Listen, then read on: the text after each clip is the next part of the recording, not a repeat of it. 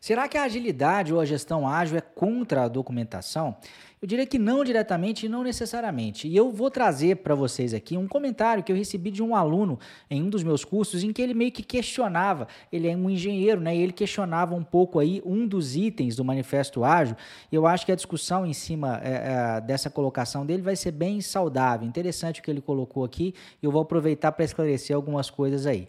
Olha só o que ele diz. Entendo que um dos quatro valores do Manifesto Ágil é software em funcionamento mais do que documentação abrangente. Sou um engenheiro e engenheiro tem como um de seus objetivos maiores gerar documentação. E também já desenvolvi software. E desenvolvedor de software detesta desenvolver documentação. E aí ele continua. Talvez por trabalhar em projetos preditivos, acabo não concordando muito com esse item do manifesto. É, acho que qualquer projeto tem que estar, obviamente, funcionando, porém também tem que estar muito bem documentado. Já sofremos muito em caso de reaproveitamento ou adequações em projetos já entregues. E o ponto que eu quero colocar para vocês aqui é que o manifesto ele não é necessariamente contra a documentação. Reparem que até o texto né, do, de um dos valores lá é software em funcionamento é, é mais do que documentação abrangente. Ele não está dizendo assim, quero ter software em funcionamento e nenhuma documentação. Ele não diz que é proibido ter documentação. E aí eu acho que vale a pena a gente ter até uma perspectiva histórica, porque eu vivi muito essa transição né, de uma gestão mais tradicional para uma gestão mais ágil, em especial dentro da indústria de software, porque é de onde eu sou oriundo. E o que, que costumava acontecer muitas vezes, né? Uma geração imensa e intensa de documentação a priori antes de se realmente desenvolver né, o produto de software e muitas vezes fazendo com que um esforço gigantesco fosse gasto nessa etapa anterior à construção de software para depois simplesmente se desistir de fazer o software porque ficou tanto tempo discutindo né, aquela solução e não se chegou a lugar nenhum né, esse é até um, um conceito é, é, é, que é chamado de paralisia da análise né. Então você fica tanto tempo discutindo e não chega chega a lugar nenhum, tanto dinheiro é gasto que muitas vezes o patrocinador daquele projeto acaba desistindo, acaba achando que não vale a pena, ou se perde muito tempo e muito dinheiro ali. Então, o que, que se percebeu? Que o quanto antes você tivesse qualquer pedaço de software funcionando, isso seria muito útil, inclusive para se definir as outras partes faltantes desse software. Então, o que se é contra é a produção em exagero e indiscriminada de documentação antes da criação do produto de software, né? Então, agora vamos supor, existem contextos e contextos. Vamos supor que esse software que foi construído, ele é muito complicado de se entender o que foi escrito ali no código.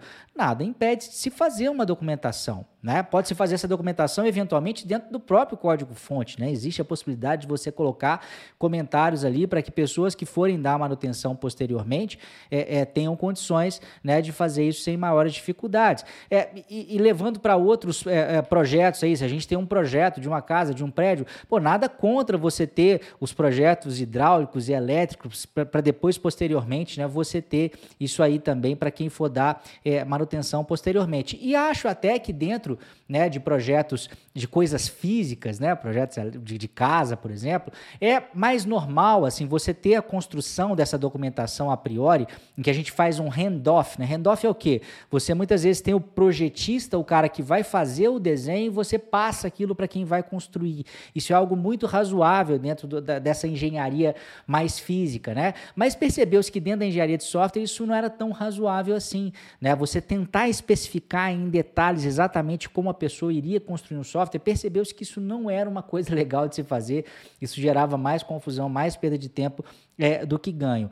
Então, assim, não há proibição, é claro que se você perceber que há necessidade, também não, não, é, é, muito comum a gente ter algum tipo de documentação. Então, por exemplo, mesmo na indústria de software, a gente tem é, é como uma, um, um quase padrão hoje o uso de histórias de usuário, que são uma forma de documentar. Mas repare que as histórias de usuário, elas não se propõem a ser uma documentação extensiva, com todos os detalhes imagináveis ali que tem que ser implementados.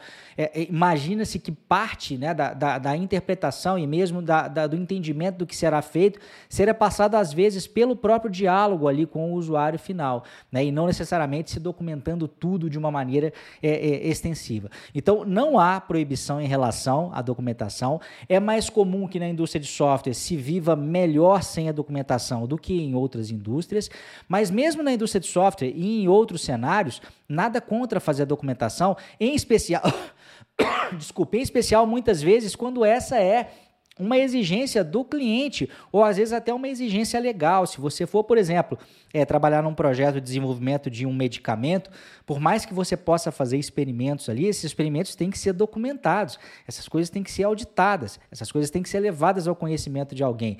E não é, é digamos, produzir documentação de uma maneira geral, não é ser antiágil. O problema é você produzir documentação que é desnecessária, uma documentação a priori que quando ela vai ser implementada, ela já está obsoleta. É esse tipo de documentação que se procura é, é, combater e, sobretudo, deixando claro que não se quer proibir né, a, a, produção de documentação, mas sim, numa escala de prioridade, é melhor você ter o software funcionando, é melhor você ter o produto pronto do que você ter é, um bando de documentos, páginas e páginas, milhares de, de páginas de documentos, como eu já vi algumas vezes, para não ter absolutamente nenhum produto útil sendo criado é, posteriormente. É isso aí, esse é o meu recado de hoje. Um grande abraço e até a próxima.